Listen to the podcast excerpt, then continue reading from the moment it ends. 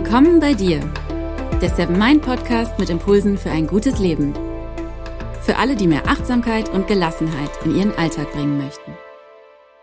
Hi und herzlich willkommen zum Seven Mind Podcast. Mein Name ist René Träder und das ist die 54. Folge. Heute geht es um Minimalismus. Weniger ist mehr. Für mich hat das sehr viel auch mit Achtsamkeit zu tun. Bevor man sich etwas anschafft, fragt man sich, ob man das überhaupt braucht oder warum man eigentlich den Impuls in sich verspürt, dieses Ding haben zu wollen. Oftmals hat Einkaufen und Besitzen wollen ja etwas mit Belohnung zu tun oder auch mit einem Sicherheitsbedürfnis oder dem Selbstwertgefühl. Darum fällt es vielen Menschen auch schwer, mal so gründlich auszumisten. Und wenn man es dann aber getan hat, dann fühlt man sich im wahrsten Sinne des Wortes erleichtert. Kennst du den Song Me and Bobby McGee von Janis Joplin? Da gibt es eine Textzeile, die mir gedanklich schon eine ganze Weile im Kopf herumspukt, nämlich Freedom is another word for nothing left to lose. Also Freiheit ist ein anderes Wort für nichts mehr verlieren zu können. Wenn man nichts mehr hat, hat man aber eine ungeheure Freiheit. Und wenn man viel hat, ist man gebunden ist man schwerfällig. All die Schränke mit den vielen vollen Kisten, bei denen man gar nicht so genau weiß, was da alles eigentlich drin ist, die können einen regelrecht erschlagen, erdrücken. Wer weiß, was für alte Geschichten dann auch wieder zutage kommen, wenn man die erstmal aufmacht. Und darum wird man immer mehr reinmachen und müllt immer mehr zu, bis dann eben alles rausquillt. Es kann also sehr befreiend sein, mal auszumisten, ganz bewusst und dann auch dafür dafür zu sorgen, dass die Schränke nicht wieder voll werden. Wenn man minimalistisch lebt oder zumindest minimalistischer, dann kann man sich von einigen Schränken sogar ganz und gar trennen dann hat man plötzlich viel mehr Platz oder man stellt fest, dass man so viel Platz gar nicht braucht und dann kann man sich verkleinern. Man wird agiler dadurch. Und vielleicht ändert das ja auch eine ganze Menge im Kopf. In dieser Folge präsentiere ich dir fünf Impulse für ein minimalistischeres Leben. Außerdem möchte ich dich gerne zu einer kleinen Challenge einladen. Nämlich, wie viele Tage schaffst du es am Stück, dir nichts zu kaufen? Dazu dann später mehr. Impuls 1. Werde dir darüber bewusst, warum du dir Dinge überhaupt kaufst. Und am besten wirst du dir darüber schon im Geschäft klar. Warum will ich dieses Ding? Will ich es denn wirklich? Wenn wir tief in uns hineinhorchen und achtsam sind, stellen wir möglicherweise fest, dass etwas in uns das will, dass es aber eigentlich komische Gründe sind, dass wir eigentlich ganz andere Bedürfnisse haben, die dahinter liegen. Zum Beispiel Belohnung oder Entspannung. Sicherheit, Freude, Trösten und so weiter. Gegenstände haben oft ja auch etwas mit Status zu tun. Durch das, was wir haben, drücken wir aus, wer wir sind und wie wir sind. Dazu vielleicht eine kleine Anekdote. Meine Oma denkt zum Beispiel, dass es mir finanziell nicht gut geht. Einfach deshalb, weil ich mir kein Auto kaufe. Sie kommt aus einer Zeit, da war das Auto ein wichtiges Statusobjekt. Und wenn man halbwegs finanziell gut gestellt war, dann kaufte man sich ein Auto. Und manchmal, da sitze ich bei ihr auf der Couch und wir essen Kuchen und trinken Kaffee. Und dann fragt sie mich, wie es beruflich bei mir läuft. Und dann sagt sie sowas in der Art wie, ach, das wäre doch schön, wenn du dir auch irgendwann mal ein Auto leisten könntest. Und dann sage ich, könnte mir ein Auto leisten, aber ich will gar keins. Was soll ich denn in Berlin mit einem Auto? Die Stadt ist schon so voll mit Autos. Es gibt ein gutes öffentliches Netz und viel lieber kaufe ich mir ein richtig gutes Fahrrad. Und solche Gedanken, wie meine Oma sie hat, haben wir selbst auch manchmal, oft eher unbewusst. Dann gibt es so eine innere Stimme in uns und die sagt dann, Ach los, Mensch, du hast so hart gearbeitet in den letzten Monaten. Hey, das hast du dir jetzt aber wirklich verdient. Gönn dir doch mal was. Oder, ach man, in letzter Zeit lief echt alles schief. Sei wenigstens zu dir selbst nett und jetzt kauf dir was Schönes. Na los, kauf dir was. also vielleicht kennst du ja solche inneren Stimmen auch. Und dann schon beim Bezahlen spürt man aber, ach nee, eigentlich ist es gerade nicht richtig, was ich hier tue. Und zack, steckt die Kreditkarte schon im Schlitz und das Geld ist weg. Und dann ist man später zu Hause und denkt sich, Mann, warum habe ich mir das bloß gekauft? Versuche diese Frage für dich am besten schon im Vorfeld zu klären. Impuls 2. Geh doch mal durch dein Zimmer oder deine Wohnung oder dein Haus und nimm voller Dankbarkeit wahr, was du alles hast. Erfreue dich an den Dingen, die du da wahrnimmst. Und versuche dich zu erinnern, welche Geschichten und auch welche Erinnerungen du damit verbindest. Du kannst dir für diese Übung ruhig ein paar Stunden Zeit nehmen. Vielleicht machst du das mal, wenn es regnet. Bevor man dann wahllos durchs Internet surft oder einen Film nach dem anderen guckt, ist das doch eine wirklich sehr, sehr schöne Achtsamkeitsübung. Erstens wird einem dadurch der eigene Reichtum bewusster. Wir alle haben nämlich ganz schön viel, viel mehr als die Generationen vor uns. Und zweitens werden wir dadurch auch wieder auf Dinge aufmerksam, die schon in Vergessenheit geraten Karten sind. Vielleicht entdeckst du dann eine CD, die du gerne mal wieder hören willst oder eine Hose, die du mal wieder anziehen willst oder eine schöne Tasse, die ganz weit hinten irgendwo im Schrank steht und wo du denkst, ach Mann, die kann ich auch wirklich mal wieder benutzen. Die finde ich total schön. Und vielleicht entdeckst du dann ja auch Dinge, die dir gar nichts mehr bedeuten, die du gar nicht mehr schön findest, die da einfach nur noch rumstehen und Platz wegnehmen. Und die könntest du dann auf einen großen Stapel legen. Und später kannst du dann überlegen, ob es jemanden gibt, der sich darüber freuen könnte. Dann kannst du es ihm oder ihr anbieten oder du stellst es bei eBay rein. Oder du trennst dich ganz radikal davon und schmeißt es weg.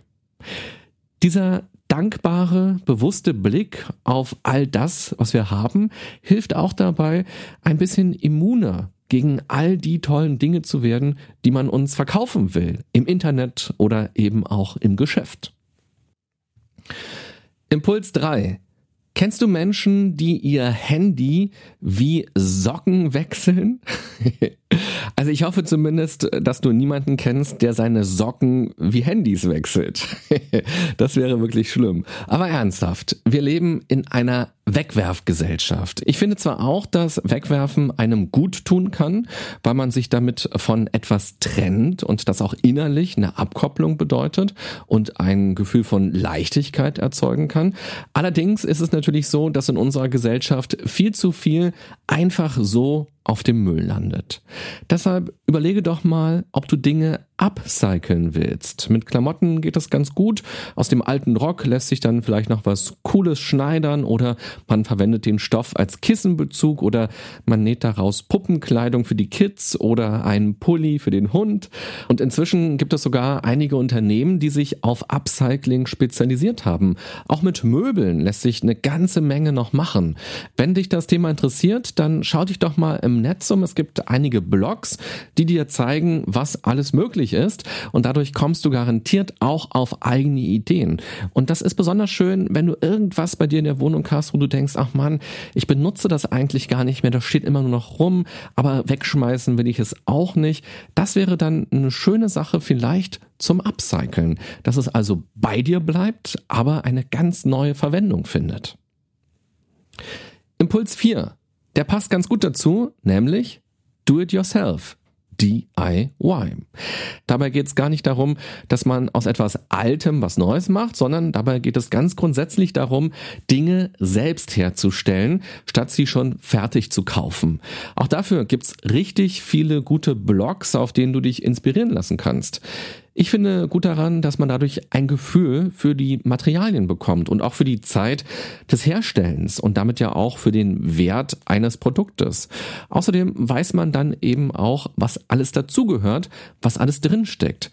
Du kannst zum Beispiel deine eigene Kosmetik herstellen. Du kannst natürlich auch Klamotten selber nähen oder stricken.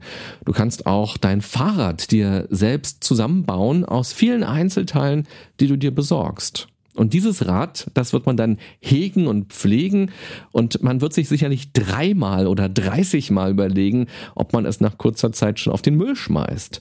Auch Deko-Kleinigkeiten kann man super selbst herstellen. Statt im Discounter irgendwas schnell in den Einkaufswagen zu legen für Weihnachten oder Ostern oder Geburtstage oder Halloween, kannst du dir einfach selbst irgendetwas basteln. Und der Vorteil ist, die Dinge, die dann an deinem Weihnachtsbaum hängen, die sind nicht made in China und sind ewig lange geflogen oder mit dem Schiff transportiert und vor allem zu Billiglöhnen irgendwo hergestellt worden, sondern die haben eine ganz persönliche Geschichte. Als Kinder haben wir Basteln geliebt. Wir konnten uns in den Dingen vertiefen und waren am Ende stolz darauf. Auch als Erwachsene können wir unsere Hände öfter mal benutzen. Das ist eine schöne Achtsamkeitsübung.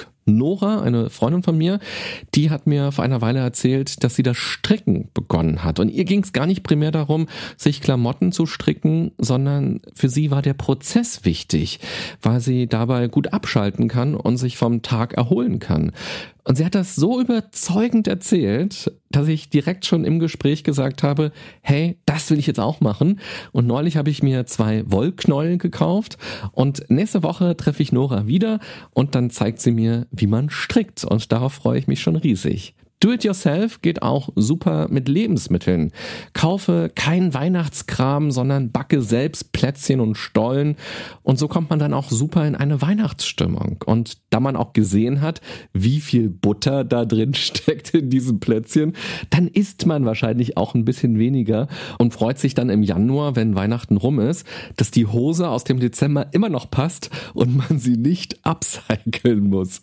Ja, und das sind natürlich auch schöne Geschenke, wenn man etwas für andere gekocht hat oder gebacken hat, kleine Plätzchen oder Stollen oder Lebkuchen, ist doch ein tolles Mitbringsel. Und zu jeder Zeit kann man auch Nahrungsmittel selbst herstellen. Marmelade kann man machen oder ein Chutney kochen oder auch mal Brot backen.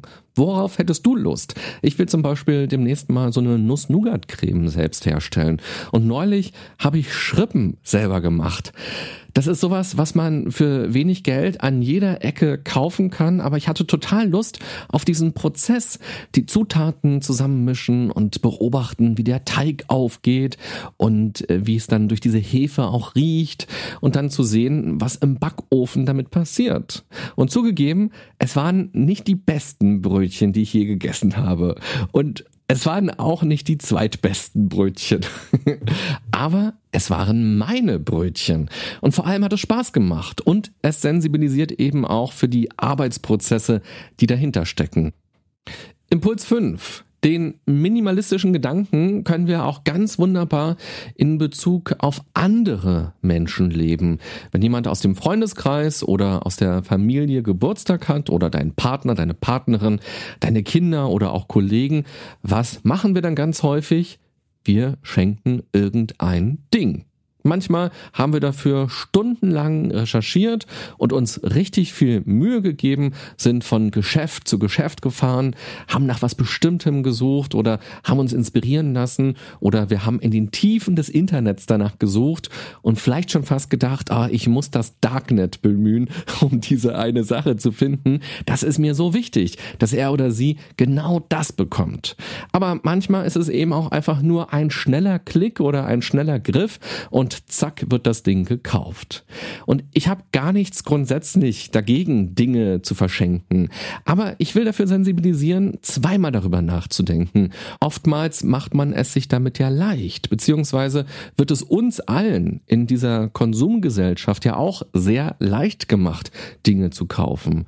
Und gerade wenn Weihnachten ist oder Ostern, die Geschäfte sind voll mit Kram.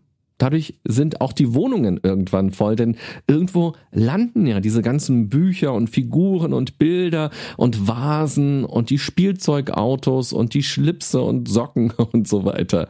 Und erst landen sie in den Wohnungen und irgendwann landen sie dann in den Meeren oder auf irgendwelchen Mülldeponien, mal ganz hart gesprochen. Gerade gibt's ja ein ganz großes Bewusstsein für Plastik. Immer mehr Geschäfte verabschieden sich von Plastiktüten und auch auf politischer Ebene passiert gerade wahnsinnig viel. Aber eben auch viel Spielzeug oder auch viele Dekoartikel sind aus Plastik. Es sind ja nicht nur diese Plastiktüten im Supermarkt, wenn man Obst und Gemüse einkauft. Auch dieser Spielzeugbagger ist aus Plastik, der dann möglicherweise schon im Januar oder Februar kaputt geht und auf dem Müll landet.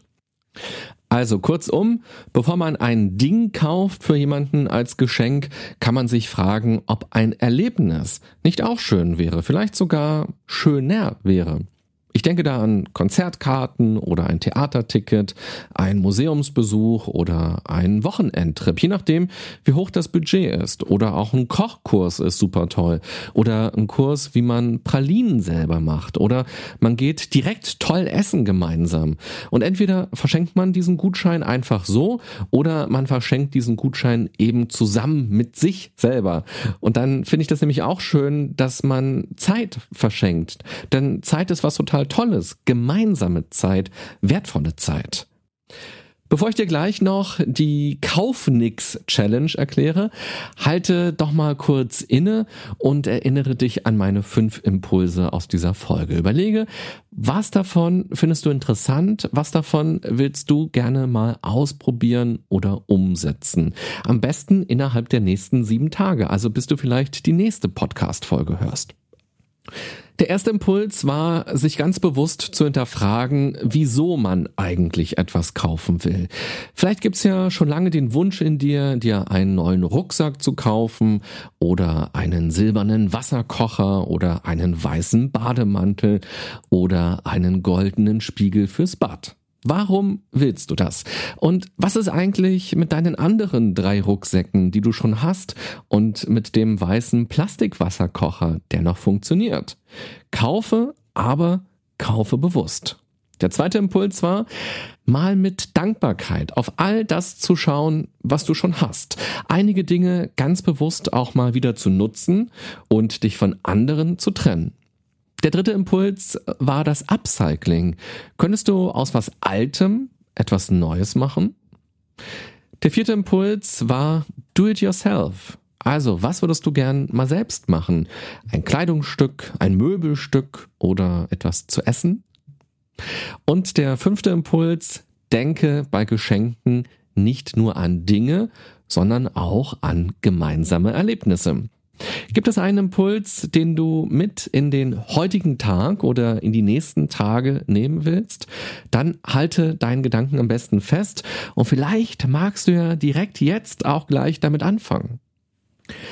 Wenn man minimalistischer lebt, lebt man automatisch achtsamer, finde ich.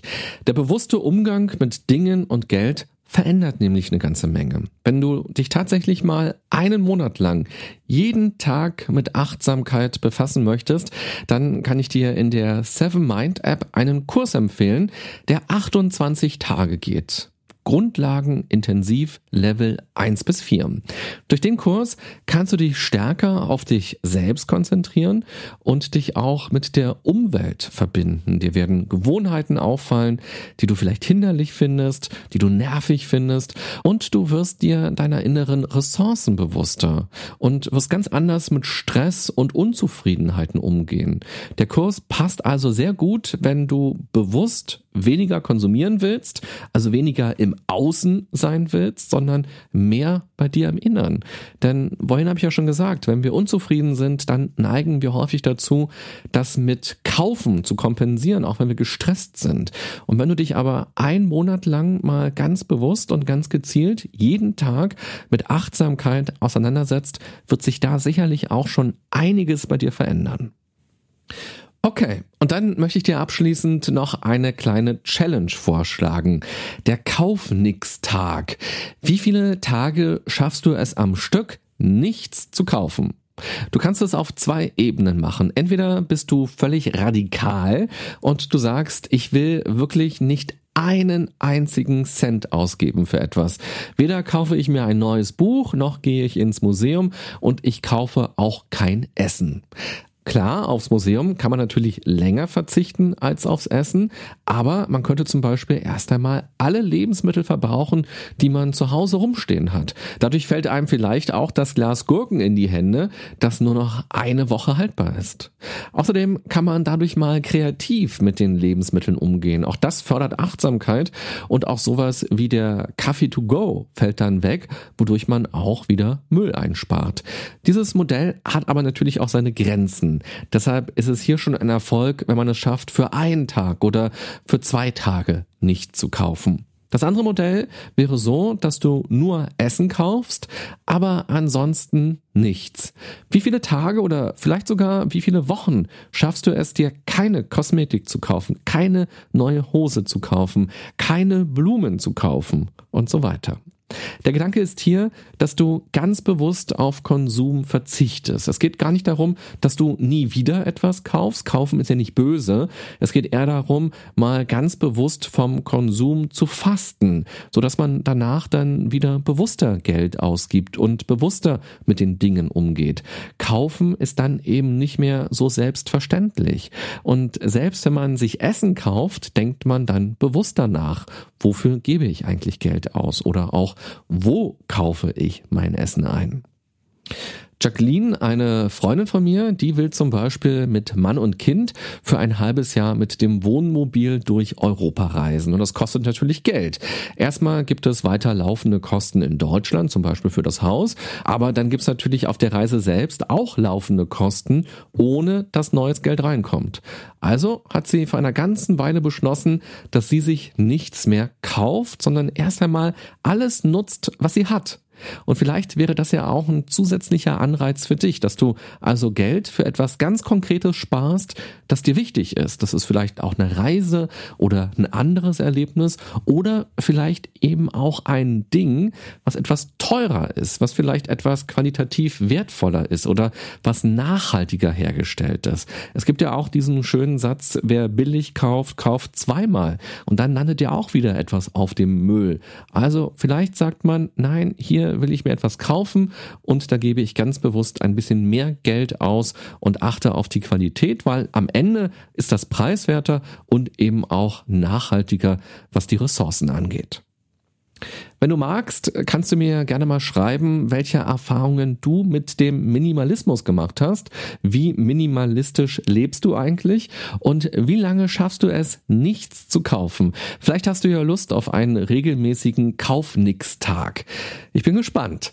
Und wenn du die Folge heute hier interessant und inspirierend fandest, dann kannst du mir das sehr gerne zeigen, indem du Herzen und Sterne und Likes und Daumen vergibst. Zum Beispiel bei iTunes iTunes oder Spotify, bei Deezer, bei YouTube oder Soundcloud, wo auch immer du diesen Podcast hörst. Und ganz besonders freue ich mich über Kommentare von euch. Also, was gefällt euch an dem Podcast oder genau an dieser Folge? Wann und wo hört ihr diesen Podcast eigentlich? Und welche Themen interessieren euch ganz besonders? Vielen Dank auch an alle, die das schon gemacht haben. Das freut mich jedes Mal sehr. Ich wünsche dir eine gute und achtsame Zeit mit dem, was du hast. Bis bald, bye bye, sagt René Träder.